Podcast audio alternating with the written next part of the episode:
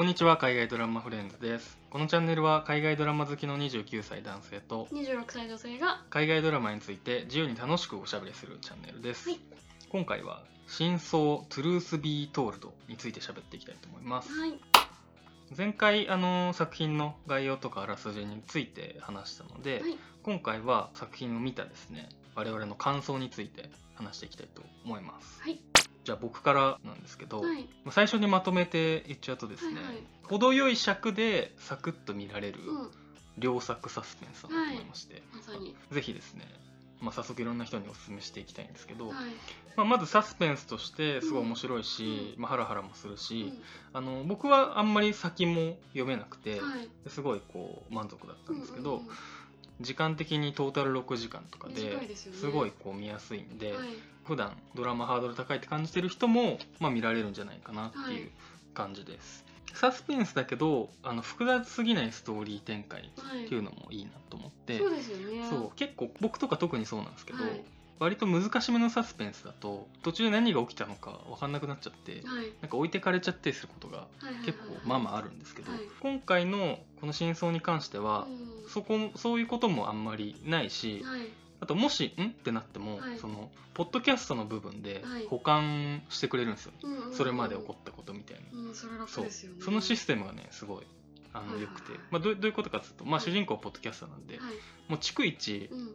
事件の捜査上で起きたこととかを番組で発表していくんですけど、はい。その番組を収録してる様子がはい。作中で描かれるんで、はい。それがまあそのままそこまでのドラマのある種まとめになってるんですよ。ね、あれはねすごいいい機能でしたね。確かに。なんか見逃してたとしてもそこで絶対もう一回話し直してくれるから。そうなんですよ。ああそうだったのね。ってそうそうなりますよこれいいですよ。ねっていうので、はいあのねサスペンス難しいみたいな。人でも大丈夫っていう、あと個人的にすごくですね印象的だったのははポッドキャスターってそんな儲かんの？っていう。いね？本当ですよね。あの主人公の家が超ゴージャスなんですよ。超ゴージャス、本当に。で、まあ、旦那さんが弁護士なんで、は旦那さんが稼いでるっていうのもあるんですけど、とにかくねめちゃくちゃ家も広いし、うんまあ、旦那さんとも半々ぐらいの多分収入の割合なんですよね。よね。まあ、相当稼いでると思われるんですけど、ちょっと気になってあのアメリカのポッドキャスト事情、はい。主にお金についてはいはい。調べてみたんですけど、お。そのフォーブスのですね調査によると、はい。一番稼いでる人ではい。3000万ドル、ジョー・ローガンって人らしいんですけど、はい。 The Joe Rogan Experience っていうはい。番組やってるらしいんですけど、こはい。の人は32億日本円。年間で 稼いでるとかとか市場規模っていうか、まあ、はい。広告収入の全体の規模、もう2000億から3000億ぐらいって話で日本国内の映画の市場規模が2000億程度なので、まあ、それとほぼ同じぐらいって考えるとすごいなと思うんですよね。すごいですね。ポッドキャスト限定だから多分そのラジオとかはい。他の音声メディアは入らなくって、この額ってことなんでなかなかですよね、うん、非常に憧れるというか、ね。え超憧れますねそうだからその、主人公はめっちゃ稼いでるんですけど、はい。結構ね妹たちとかはいはいはい。お父さんたちとのね収入差がの如実な感じがあって。結構ねうん、すごい格差を感じる感じそれ結構ね切ない感じなんですけど、はいはいはい。で主人公は、まあ、裕福な生まれじゃなかったっぽくって、はい。でねあの詳しくは分かんないですけど、はい。まあ多分お父さんは裏稼業っていうか、はい。まあ、ギャングっぽいはいはいはい。感じで、主人公は子供を生まれた後に多分どっかのタイミングでそういう裏稼業にはい。手を染めでその後は結構こう成り上がってったっていうような感じ、うんうんうんはい。ギャングのボスっぽい雰囲気でしたもんね。なんかねバイカーはいはい。の格好してねバイク乗ってましたね。あとやっぱキャストがいいっていうのはね、はい。い、いですよね。てかまあ僕キャストがいいっつうかアーロン・ポールがいいっていう感じなんですけど。はいぱりあのなんか表情っていうか、はい。しゃがれた声もすごいしあとなんかこうなんつうの寂しそうな目っていうか。そうな何かこうこっちに求めてくるような 目してますよね。なんかなんだろう犬っぽい犬っぽい。わかる、うん。めっちゃわかります。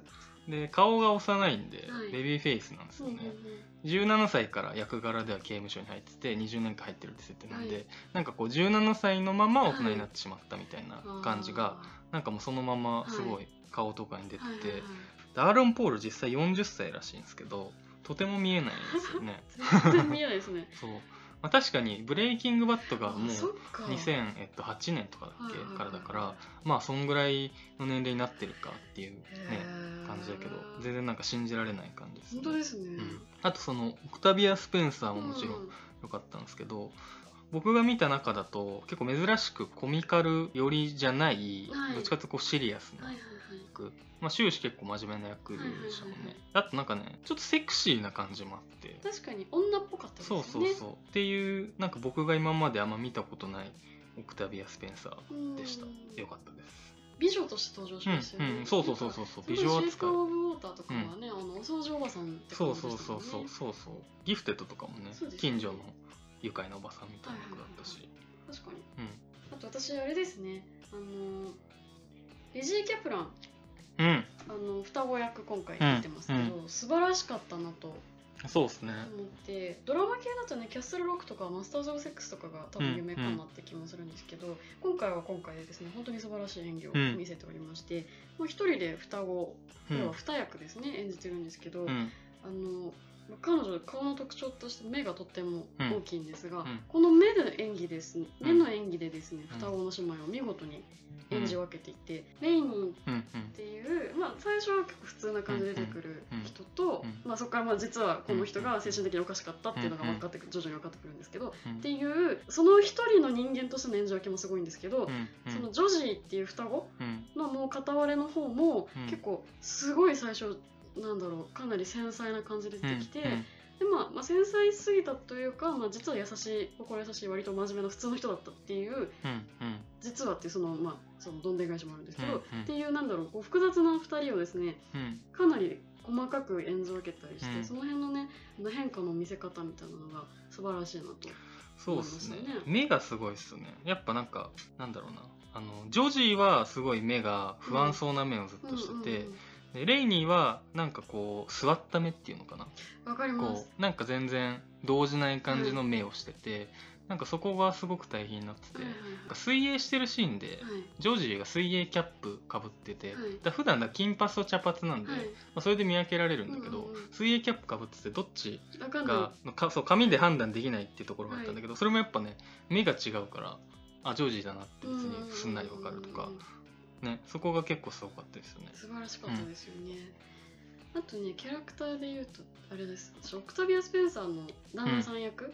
マイケル・ビーチが演じてるんですが、うんうん。なんか何かとなんかちょっと見たことある顔してる俳優さんなんですけど、今回はですねあのすごく優しくてうん。かっこいい素晴らしい旦那さんを演じてういらっしゃってですね、この旦那さんがもうとにかくんうん。ポピーに対して何でも許してくれるんですようんね、もうだってポピーのせいで自分の家で殺人が起きてるわけですよ。殺人っていうか自殺ですけど、うん。うんああいうのが起きても結果的には許してくれますし、うん。そのポピーの家族に対してもあのできる限りのケアをしてくれたりとか。あんな素敵な旦那さんなかなかいないですよ、うんうん。弁護士としても成功してるし。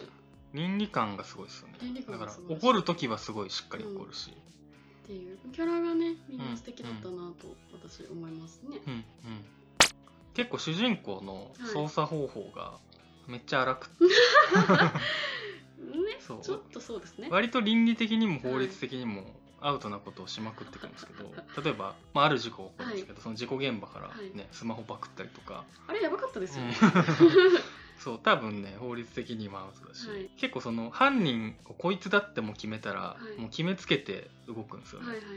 でその強引さのせいでうん。結果2人ぐらい死んでたりとかするんですけど、まあ、直接的な原因じゃなかったとしてもですけどね、そうですね。だから強引さあってこその成功っていうのもあるんですけど、例えば、まあ、結果違ったんだけど、はい。ちょっとセカンドレイプみたいな感じになりかねないようなこととか、うん。なんか辛い記憶を思い出させないでみたいっていうことをはい。言われても気にせずグイグはい。イ調査しに行ったりとか、踏み込みがすごいですよ、結構踏み込みがすごくってなんだろうなでもほん本物のジャーナリストって感じはするけど、うん。結構すごいなと思いながらね見てたりとか。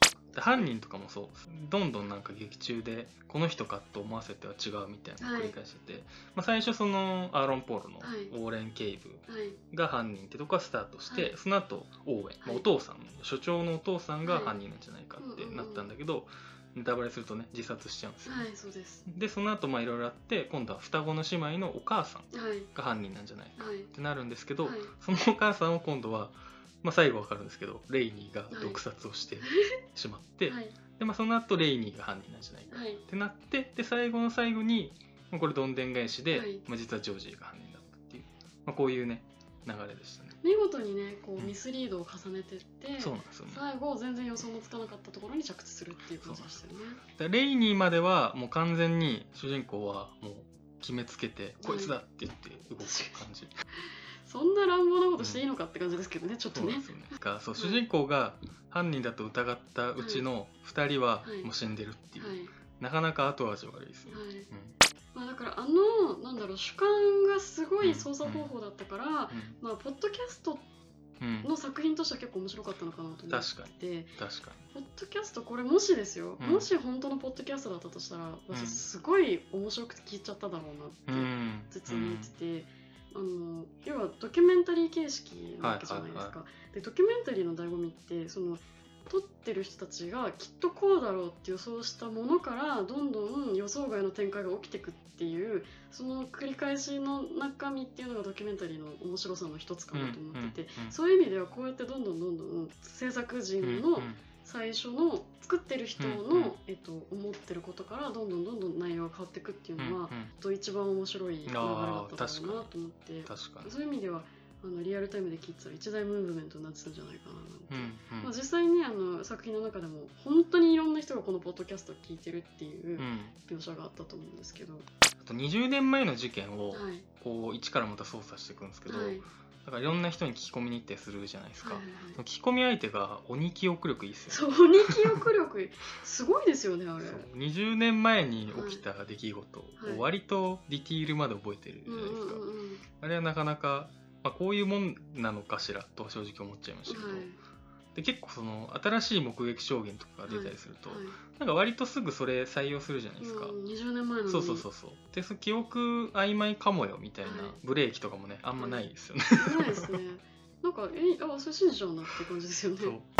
あと刑務所がやっぱりあの環境最悪だなっていうのがすごい。結構きついですよね、うん。あれ。そう。なんかまさにアルアルカトラズみたいな海の果てにある刑務所なんですよね。あれ本当にあるんですかね？分かんないですね。本当に超アルカトラズでしたよね。で大体刑務所の場面になると、はい。絶対その海を越えて 刑務所の前景が映るっていうはい。あのシーンが絶対毎回差し込まれるんですけど、はいでウォーレンは17歳から刑務所に入れられてるんですけど、はい。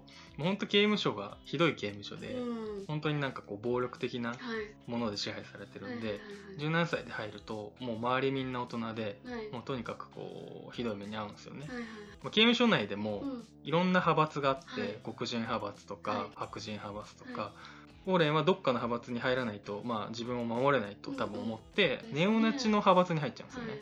でネオナチの派閥に入ったからには、はい。その詐欺十字のあのタトゥーを売れなきゃいけなかったりとか、は17歳にしてうん。ひどい目にというか、うん。染められてしまうんですけど、はいナチグループのリーダーみたいなはい。じいさんがいるんですけど、そいつに結構ねひどいことされてて、うん。まあなんか慰み者的な多分うん扱いを、だけどそいつを最後ねあの殺すんですよね、あれ良かったですよね。うん、あそこはねすごいスカッとしたシーンでしたねあとね黒人グループが一瞬出てくるんですけど、はい。そこの黒人グループがねすごいかっこよかったですね。めっちゃおしゃれでしたよね なんかそう囚人服をなんかはい。一番上までボタン閉めて,、なんかきっちり着てて。ナチグループと黒人グループ入るんだったら絶対黒人グループ入りたいな。絶対そうですね。なんか音楽聴きながらね、はい。なんかみんなで選択してて。うん。そう。しゃれてましたよね雰囲気も。とかちょっとそういう刑務所描写も面白かった。りとか、あと一つ思ったのが、うん。あの8話完結のリミテッドシリーズ、うん最近流行ってるかなと実は思ってて、うん。あのネットフリもアマプラも Hulu とかもそうだと思うんですけど、うん。あのワンシーズンで完結、うん。まあ、少なくとも次のシーズンにつながるとしてもワンシーズンである程度のことが解決するもの、で話数が10話以下うん。みたいなリミテッドシリーズで結構流行ってるのかなと思って。というのもねあれなんですよね。やっぱ短くも長くもないみたいなうん。サイズ感かなと思って8話って。うん。で海外ドラマの楽しみの一つってその長時間見た末に全部が回収されるっていう爽快感、うん。長時間見るっていうことの経験自体がもたらしてくれる部分が一つ大きいかなと思ってて。確かに。それは映画だと味わえないものうんなのかなっていう意味で、リミテッドシリーズってそのちょうどいい部分というか、うん長すぎず短すぎずで、うんあのいっぱい見たんだけど、うん。でもかといって見るのが辛いほどの長さじゃないっていうか、うんうんうん。そういう意味でリミテッドシリーズ、うん。まあ、はや今配信サービスこんだけ来てる中で入るだろうなっていうのが一つなんですけど、サスペンスはさらにそのなんだろうなドラマの,、うのクリフハンガー的なうん部分が一番活かせるっていう意味で、うんうんうんそのリミテッドシリーズでサスペンスってうん美味しいとこ取りだなと思って、確かになので8時間あれば8時間まあ6時間かうん8時間ぐらいあれば、いろんな要素の種をまけるし、見てる側としてもちょうどいいじらされ感というか、うんで最後に全部回収される爽快感もあるしうんこれうん。結構今回の真相に関しても当てはまるのかなというか真相を見ててあ見たそして楽しかったっうんてうん。思えたことの理由かしらなんて確かに。思いました。Apple TV プラスだと結構このサスペンスジャンルは力入れてんのかな？いますよね、はい。あの今配信されてるはい「ジェイコブを守るため」クリス・エヴァンスうん。の、ねドラマも配信されてますけど、はい。あれもリミテッドシリーズで8話ではい。サスペンスって感じでねアップルの製品がちょこちょこ出てくるのも私はちょっと面白いなってああなるほどね「確かに。 Hey Siri」とかわざわざ言うんですよ。あ確かに。その必要ないでしょってちょっと思いだからみんな Mac なんだよね。そうです。し iPhone もなんかいろんなパターンが出てくるんですよ。うんうん。サイズが大きいやつとかはいはいかといえばレかと思ったらあの廉価版のやつが出てきたりとかなんか SE みたいな。そうそうそうなんかバリエーションが。バリエーションが さすがアップル資本と思いあーながら確かにな、はい。余談でした。イデオンクラスはねサムスンなサムスンの商品ねめっちゃ出てきまギャラクシー使ってたりとかね。いろいろありますね。プロダクトプレイスメントがね、うんうんうんいいなってちょっと思っちゃいましそんな感じでじゃた、あ、はい、以上で。以上です、はい。ありがとうございました。ありがとうございました